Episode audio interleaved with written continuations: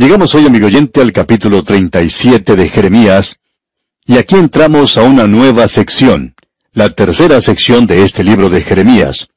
Aquí se le da énfasis a lo histórico.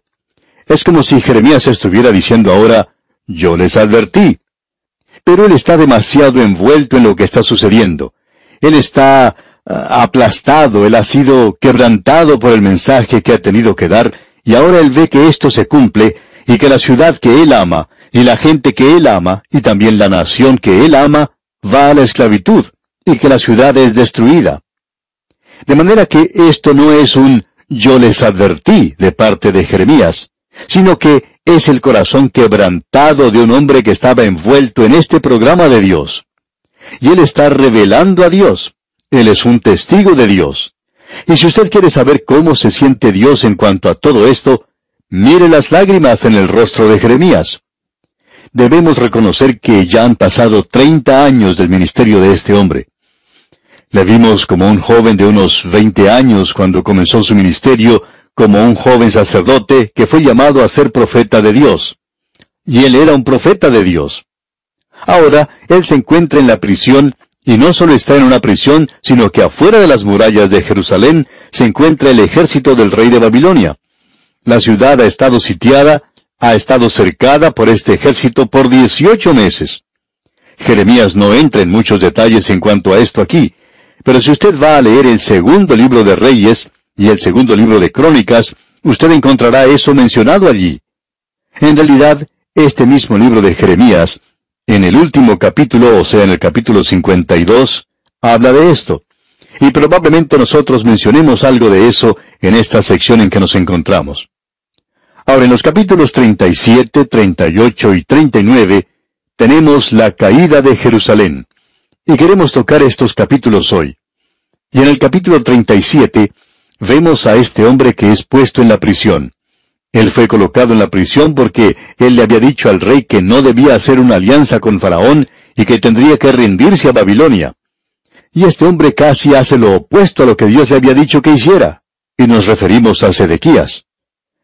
Nos encontramos ahora en los umbrales de la cautividad de la nación. Leamos los versículos 11 y 12 del capítulo 37. Y aconteció que cuando el ejército de los caldeos se retiró de Jerusalén a causa del ejército de Faraón, salía Jeremías de Jerusalén para irse a tierra de Benjamín, para apartarse de en medio del pueblo. Lo que ocurrió fue lo siguiente. Nabucodonosor regresaba por tercera y última vez. Él iba a destruir a Jerusalén. Antes de esto, él había tomado cierta cantidad de personas cautivas y había puesto a alguien en el trono. En realidad, él había colocado a Sedequías en el trono y Sedequías era un vasallo suyo. Pero por cierto que este hombre quería escaparse del dominio que tenía el rey de Babilonia, y él trató de hacer un pacto con el faraón de Egipto, quien decidió venir y tratar de ayudar al rey Sedequías. Y por supuesto, lo que a faraón le gustaría hacer es apoderarse de Israel él mismo, es decir, del reino del sur, de Judá, y ponerlo bajo el dominio de Egipto. Bueno, el caso es que cuando el faraón de Egipto se aproximó al lugar donde se encontraba el ejército de Nabucodonosor, sus comandantes que estaban allí, en lugar de continuar con el bloqueo que habían establecido alrededor de Jerusalén, los ejércitos de Nabucodonosor persiguen al faraón y lo hacen regresar a su propia tierra. Israel pues cometió una gran equivocación en esto.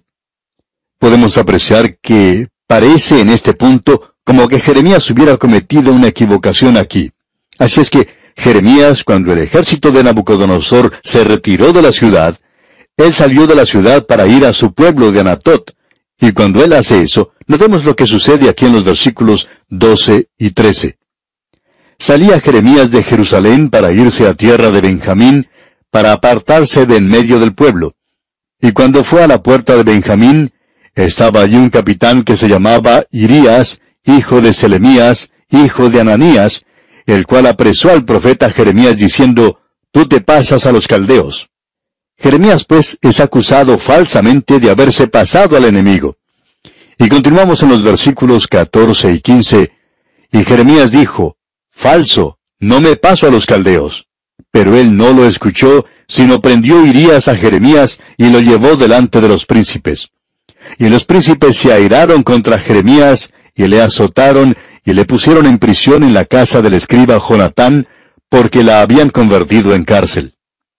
Así es que esta gente le toma y le lleva prisionero. Le colocan en la cárcel.